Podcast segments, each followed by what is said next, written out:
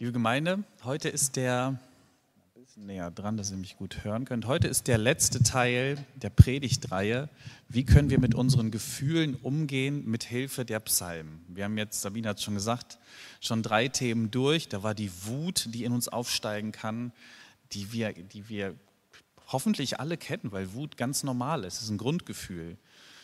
Ähm, da ist die Trauer, die Traurigkeit, wenn wir etwas loslassen müssen. Das ist aber auch die Freude, wenn uns das geschenkt wird, wenn wir was Überraschendes, Schönes erleben. Und als letztes Grundgefühl heute, das ist die Angst.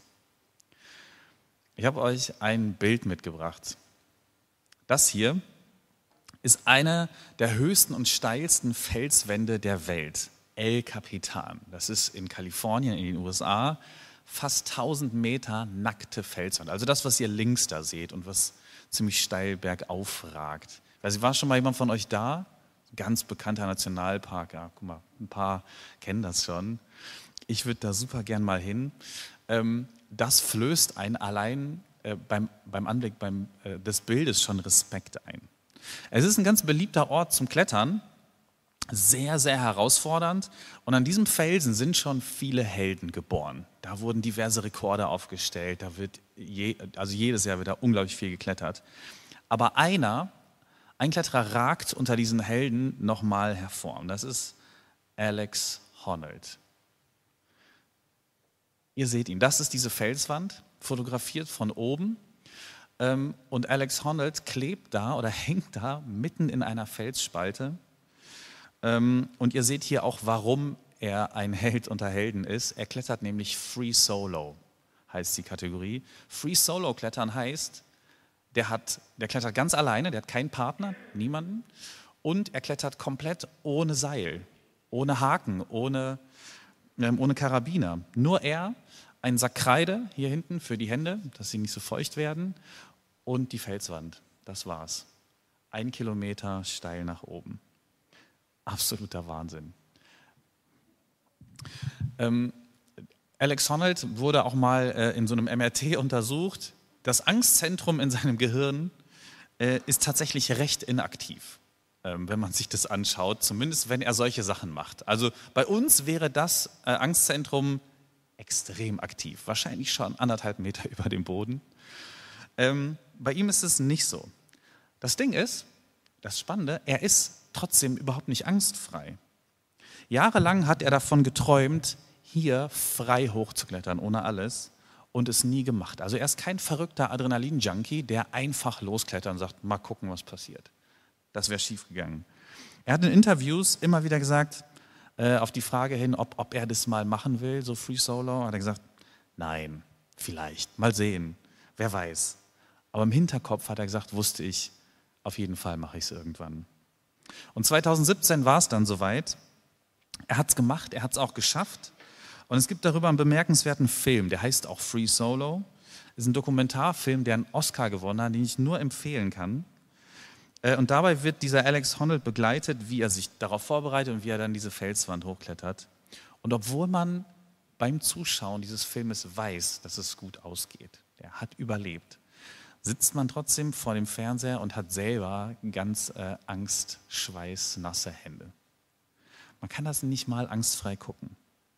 Und man fragt sich, wie um alles in der Welt macht er das? Andere Profikletterer sagen, das, was er da gemacht hat an dem Tag, ist wie die Mondlandung des Kletterns. Äh, so großartig ist diese Leistung. Was jetzt auch noch spannend ist, es gibt eine Anekdote über Alex Honnold, als er ein Kind war. Und zwar als Kind hatte er so eine große Sozialangst, dass er lieber alleine klettern gegangen ist, als jemand anderes anzusprechen, zu fragen, hey, willst du mein Partner sein und mir zusammen klettern? Das heißt, seine Sozialangst war viel höher als seine Angst, 10, 20, 30 Meter irgendwo einen Felsen hochzuklettern.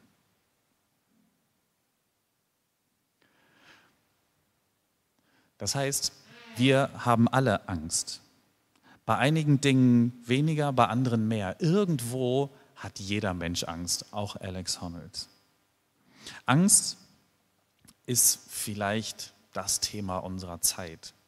oder eins der großen Themen. Also wir leben in einer Zeit, wo unglaublich viel Angst herrscht, wegen vielen Dingen. Wir können ständig Nachrichten gucken, das konnte man ja nicht. Wir können alles mitkriegen und es wird uns auch alles präsentiert, was uns Angst machen kann. Wir wissen das, wir spüren die Angst, die herrscht ständig, bewusst, oft auch unbewusst. Das sind die üblichen Themen, tausendmal genannt. Corona, Krieg, Klima, dann die persönlichen Ängste, die Leute haben, die Angst vor irgendeiner Krankheit, die Angst, die Sorge um die Kinder, die Angst um die Zukunft und, und, und. Diese großen Themen, die im Grunde jeder kennt. Ich glaube, deshalb sind auch Psalmen, die die Angst thematisieren und die uns so ein Gefühl geben von Geborgenheit, von Sicherheit, dass es doch einen Ort gibt, der wie eine Burg ist. Deshalb sind diese Psalmen so beliebt. Deswegen lesen wir die auch immer wieder. Ich habe das schon in den letzten Predigten angedeutet. Die anderen Psalmen, diese, wo, wo Rache und Wut vorkommt, die schneiden wir fein säuberlich aus, als würde es nicht in der Bibel stehen und lesen das dann nicht von hier vorne. Ähm, da, wo es um Geborgenheit geht, das lesen wir alle und das lesen wir total gerne. Und das machen wir heute auch, weil das ein Gefühl uns anspricht ähm, und uns tröstet und das brauchen wir. Wir sehen die erste Folie. Genau, von dem Bibeltext. Ich gehe den jetzt noch mal ein bisschen durch, ich gehe nicht auf jeden Vers ein von dem Psalm 46, den wir gehört haben, aber auf ein paar Punkte. Da steht, Gott ist unsere sichere Zuflucht, ein bewährter Helfer in aller Not. Darum haben wir keine Angst, auch wenn die Erde bebt und die Berge ins Meer versinken, wenn die Fluten toben und tosen und die Berge davor erzittern. Der Herr der Welt ist bei uns, der Gott Jakobs ist unser Schutz. Das Erste, was uns in diesem Psalm begegnet, in, dem, in, in den allerersten Worten, ist direkt Zuversicht. Gott ist mein Helfer und Gott ist mein Schutz. Das ist aber nicht das Erste, was dem Beter oder der Beterin von diesem Psalm begegnet ist, als er das aufgeschrieben hat. Das Erste, was dieser Person begegnet sein muss, ist eine Angst, eine Unsicherheit. Diese Angst hat den Beter dazu bewogen, diesen Psalm überhaupt zu schreiben oder zu beten. Das erste Gefühl, das hier drin steckt, ist also, wenn die Fluten toben und tosen. Das ist die Erfahrung. Die Fluten toben und tosen. Wenn in der Bibel von großen Fluten, von, von dem großen Wasser die Rede ist, dann ist es ganz oft verbunden oder ein Symbol für Chaos, Unsicherheit und Angst. Also da ist die große Sintflut zum Beispiel. Da ist aber auch das Meer, das immer wieder als Symbol für, für Angst und Unsicherheit benutzt wird.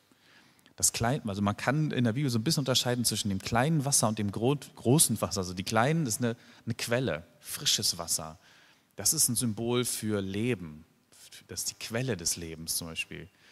Wenn es aber ans Meer ging, ähm, dann war das im weiß nicht, im ersten Jahrtausend vor Christus etwas ganz, ganz Unsicheres, Gefährliches und Ungewisses. Du kannst da nicht reingucken. Du weißt, damals wusste man nicht, wie tief ist das denn? Was lebt denn da drin?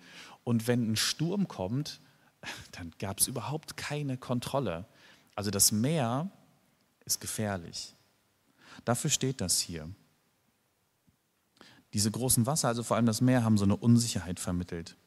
Und alles, was unsicher ist, oder sich, was sich unsicher anfühlt, das macht uns Angst. Das macht Menschen einfach Angst. Darin liegt auch schon eine ganz, ganz wichtige Unterscheidung. Also es gibt Dinge, die sind wirklich unsicher. Zum Beispiel äh, das Meer im ersten Jahrtausend vor Christus oder auf El Capitan ohne Seil zu klettern. Das ist wirklich unsicher. Äh, und da meldet sich eine berechtigte Angst, weil das unser Leben schützt. Ich glaube, kein anderer Mensch zurzeit auf der Welt würde diese Route da beim El Capitan hochklettern und zwar völlig zurecht. Dann gibt es aber auch Dinge, die sind nicht so unsicher, die fühlen sich aber für uns unsicher an. Wir fühlen uns so, die, die Fluten, die toben und tosen sind dann ein Bild für das, was in, sich in unserem Inneren abspielt, dass es ganz unruhig wird und dass wir keine Kontrolle mehr haben. Die Gefahr ist vielleicht nicht so real und lebensgefährlich, wie wenn ein Tiger in freier Wildbahn vor uns steht, aber sie fühlt sich genauso an. Zum Beispiel bei Alex Honnold war das so eine Sozialangst, also jemanden anzusprechen, hat in ihm so eine Angst hervorgerufen, dass er gesagt hat, nee, ich übe lieber alleine klettern. Vor einer Gruppe von Menschen zu stehen, ist für einige eine riesen Angst. Flugzeug zu fliegen. Ähm, die Gefahr im Flugzeug ist, wenn man das ganz real und nüchtern sagt, dann ich habe mal eine Zahl äh, irgendwo gefunden, äh, die Chance, dass ein Flugzeug abstürzt, ist 1 zu 9 Millionen. Ungefähr so groß wie von einem Blitz getroffen zu werden. Das passiert normalerweise nicht. Trotzdem kann sich diese Gefahr ganz real und schlimm anfühlen. Spinnen. Es gibt viele Menschen, die haben Angst vor Spinnen. In Deutschland sind vor allem Hausspinnen ganz real nicht gefährlich. Und trotzdem können wir uns so fühlen, ähm, als wäre es so. Diese Ängste können in unserem Inneren, in unserem Kopf entstehen. Wir malen uns aus, was passieren könnte. Das haben wir übrigens alle mehr oder weniger, dass wir uns bei irgendetwas ähm, Sorgen machen, die in uns entstehen. Was ich jetzt mit dieser Unterscheidung nicht sagen will, ist, die einen Ängste sind ähm, echt und die anderen sind halt keine echten Ängste. Nee, so ist es überhaupt nicht. Die Ängste sind immer echt und deshalb muss man sie ernst nehmen. Der Unterschied liegt ähm, in der Lebensqualität und in der Therapierbarkeit, würde ich sagen. Also die Ängste, die sich immer mehr steigern, die aber nicht real sind in dem Sinne, die können unsere Lebensqualität beeinträchtigen. Also Beispiel Flugangst. Ähm, ich will aber so gerne mal irgendwo hinfliegen. Ähm, das geht, damit kann man leben, aber das kann die Lebensqualität beeinträchtigen. Ähm, es gibt andere Beispiele. Wenn ich Angst habe, vor einer Gruppe von zehn Menschen zu sprechen und panische Angst kriege, ähm, und ich kann deshalb meinen Traumberuf nicht ausüben, ich kann es einfach nicht, dann ist das eine Beeinträchtigung meiner Lebensqualität. Und dann ähm, ist es gut, wenn man da dran geht und sich dem stellt. Ähm, und solche Ängste sind oft auch therapierbar. Das kann man behandeln und man sollte es auch, wenn der Leidensdruck groß genug ist. Aber ganz egal, wie real die Gefahr ist, die Angst in uns die meldet sich eben bei bestimmten Situationen, wo wir uns unsicher fühlen. Die Angst ist da. Und da ist das Erste und vielleicht das Allerwichtigste dabei, was Sabine auch schon angesprochen hat, die Angst zuzulassen, die Angst zu akzeptieren. Das passiert nämlich hier in diesem Psalm. Da ist ein Beter, eine Beterin, die sagt, natürlich gibt es Dinge, die machen mir Angst. Das brauche ich nicht verdrängen, das brauche ich nicht verstecken, es ist eine Realität in dieser Welt. Jesus sagt, in der Welt habt ihr Angst. Und der Realität sollte man sich immer stellen. Man kann der Realität nicht dauerhaft ausweichen. Je mehr man die Angst, die da ist, weghaben will, desto stärker wird sie. Ich weiß nicht, ob ihr Harry Potter geguckt habt, aber es gibt so ein paar Harry Potter-Fans hier. Ähm, es gibt da eine Szene, ähm, und zwar stürzen die da ab, glaube ich, und dann werden sie gefangen von der Teufelsschlinge, so heißt die da. Die Teufelsschlinge hat folgende Eigenschaft. Wenn du von ihr gefangen wirst, das ist wie so eine Wurzel, wie so eine Schlinge, und du wehrst dich gegen sie, dann packt sie dich immer, immer fester. Du musst akzeptieren, dass du da bist und du musst dich entspannen und dann lässt sie dich los. Ähm, das ist natürlich Fantasy. Es ist ein schönes Bild für die Angst, die genau das macht. Je mehr man sie weghaben will, je mehr man sie leugnet, nicht akzeptiert, desto fester greift sie zu und kommt irgendwo dann doch wieder. Ähm, wenn man sie zulässt und sagt, ja, ich habe Angst und ich habe die und die Angst. Ähm, das ist schon die erste Beruhigung und der erste Schritt, mit ihr fertig zu werden. Und das finde ich so toll, unter anderem an Psalmen, dass sie das tun und akzeptieren und diesen ersten Schritt machen, sagen, ja, ich habe Angst. Und egal mit welchem Gefühl, das haben wir eigentlich jetzt bei allen Psalmen gesehen, egal mit welchem Gefühl komme ich zu Gott. Und das Gefühl ist okay und mit Gott gehe ich die nächsten Schritte. Wie ist das eigentlich, sich der Angst zu stellen? Da will ich nochmal auf äh, Alex Honnold zurückkommen, weil ich das so beeindruckend finde. Wie hat er sich eigentlich dieser Angst gestellt, die er ja trotzdem hatte, da hochzuklettern? Er hat geübt, geübt, geübt. Also diese Felswand ist er vorher hunderte, vielleicht tausende Male hoch und runter geklettert. Er kannte auf seiner Felsroute irgendwann jeden Stein, jeden einzelnen Felsvorsprung. Er kannte jede Bewegung, die er in diesen vier Stunden, die er dann geklettert ist, jede Bewegung kannte er auswendig. So perfekt war er vorbereitet. Er hatte sich alles visualisiert. Er hat Notizbücher vollgeschrieben. Ähm, und er ist so lange nicht frei geklettert, wie seine Angst ihm signalisiert hat, mach das nicht. Das schaffst du nicht. Das ist, noch ist es nicht möglich für dich. Er hat sich aber auch so lange damit beschäftigt, bis die Angst weg war oder auf einem Maß, dass er damit umgehen konnte. Und an dem Tag, an dem er das dann geklettert ist, wovon ich euch das Bild gezeigt habe, ähm, hat er dann am Ende, als er oben ankam, gesagt, das war ein bisschen wie ein Spaziergang, das war der schönste Tag meines Lebens, weil er sich das erfüllt hat und weil er so gut vorbereitet war und sich seiner Angst gestellt hat. Er hat gesagt, es hat sich die ganze Zeit gut angefühlt. Günther Ammon ist ähm, der Begründer der dynamischen Psychotherapie und dem wird folgender bemerkenswerter Satz zugeschrieben.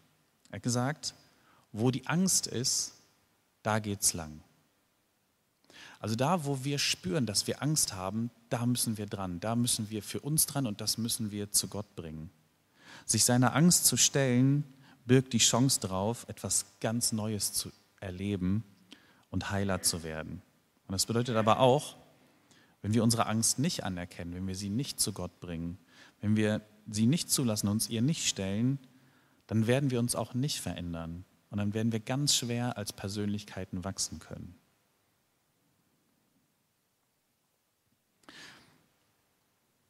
In diesem Psalm macht der Beter genau das. Er bringt seine Angst zu Gott, formuliert sie und was er dadurch lernt, ist, ich kann Gott vertrauen.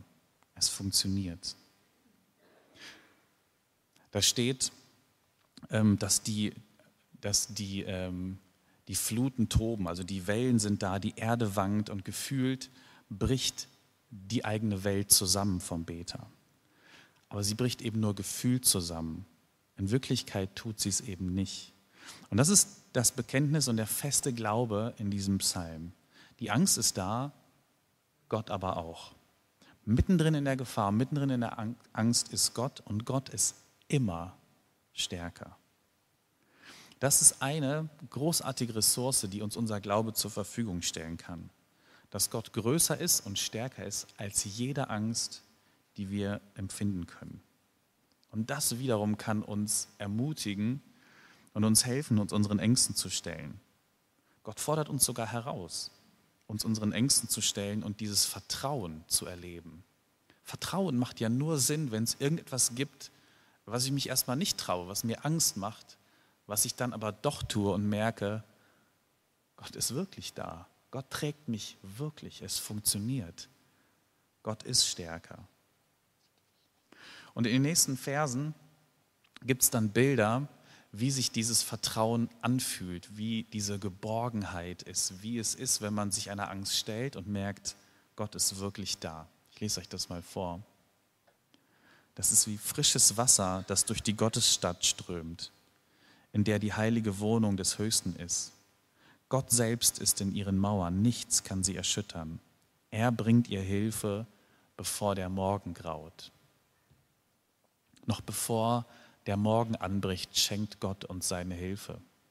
Der Morgen und die Nacht sind ja so eine bestimmte Zeit, die viele von uns gut kennen, ähm, in der die Ängste und die Sorgen ähm, sich melden, wenn wir nicht schlafen können, wenn wir denken, wie lange dauert eigentlich diese Nacht noch? Werde ich irgendwann nur einschlafen? Kommt der Morgen? Und dann kommt der Morgen. Es kann oft lange dauern, bis Gott sich meldet.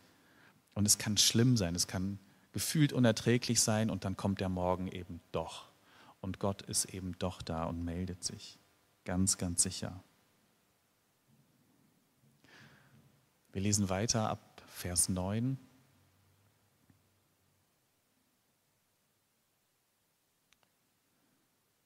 Kommt und seht, wie mächtig der Herr ist, wie er Furcht und Schrecken auf der Erde verbreitet. Er macht dem Krieg ein Ende in aller Welt. Die Bogen zerbricht er, die Spieße zerschlägt er, die Schilde verbrennt er. Macht Frieden, ruft er, erkennt, dass ich Gott bin. Ich habe Macht über die Völker der Erde. Der Herr der Welt ist bei uns, der Gott Jakobs ist unser Schutz. Hier kommt als ganz konkrete Angst nochmal der Krieg. Der Krieg, der uns jetzt gerade alle bedroht und vielen von uns Angst gemacht hat oder immer noch Angst macht. Und wenn man mittendrin steckt in der, in der Angst, in der Kriegssituation, dann denkt man, ähm, es gibt kein Ende. Das wird vielleicht niemals enden. Ich glaube, unsere Gesellschaft befindet sich in so einer kollektiven Grundangst. Das spüre ich bei ganz, ganz vielen Menschen, ähm, dass diese Angst da ist, alles wird böse und schlecht enden. Es gibt eigentlich kaum noch Hoffnung für diese Menschheit. Wenn man diese ganzen Katastrophen anguckt, die werden schlimmer und schlimmer. Und eigentlich sagen inzwischen ganz viele Menschen, eigentlich sollten wir doch gar keine Kinder mehr in die Welt setzen. Das ist so das Paradebeispiel oder der, der prägnanteste Satz, wie hoffnungslos man sein kann. Die Ängste sind so stark, dass für viele Menschen die Hoffnungslosigkeit dominiert. Und da haben wir, finde ich, eine, eine echte Aufgabe und eine echte Chance zu sagen, das stimmt nicht. Es gibt immer Hoffnung. Unser Glaube ist wirklich anders. Wir brauchen dabei die Herausforderungen, die es auf der Welt gibt, auch gar nicht zu verleugnen. Ähm, aber wir als Christen, glaube ich, dürfen uns nicht von dieser Angst und Hoffnungslosigkeit lähmen lassen. Denn es gibt ein anderes Ende. Das steht hier. Gott wird den Krieg zum Beispiel beenden. Er wird die Bögen zerbrechen, die Spieße zerschlagen, die Panzer stoppen. Gott ist bei uns. Und das ändert alles. Allein dieser Satz, dass Gott da ist und wir zu ihm kommen können, ändert alles, weil es bedeutet, es gibt immer Hoffnung. Gott ist unsere Burg und unser Schutz, heißt es in dem Psalm. Das heißt, es gibt zwar Gefahr und es gibt Angriffe, aber es gibt eben auch den Ort, an dem wir gehen können. Zum Schluss. Man sagt in der Bibel steht 365 Mal fürchte dich nicht. Einmal für jeden Tag des Jahres. Es kann sein, dass das eine kitschige Zählung ist, die niemand prüft und die man gerne aufrechterhalten möchte, einfach weil es so schön ist. Und ehrlich gesagt, ich habe auch nicht nachgezählt und ich finde es schön. Und ich glaube, dass es wahr ist, selbst wenn die Zählung nicht ganz richtig sein sollte. Gott sagt uns, fürchte dich nicht. Egal wie groß die Angst ist, ich bin größer. Lass dich nicht von der Angst bestimmen und leiten. Die Angst ist real, aber ich bin es auch. Die Angst ist groß, aber ich bin größer. Und ich werde bei dir bleiben. Amen.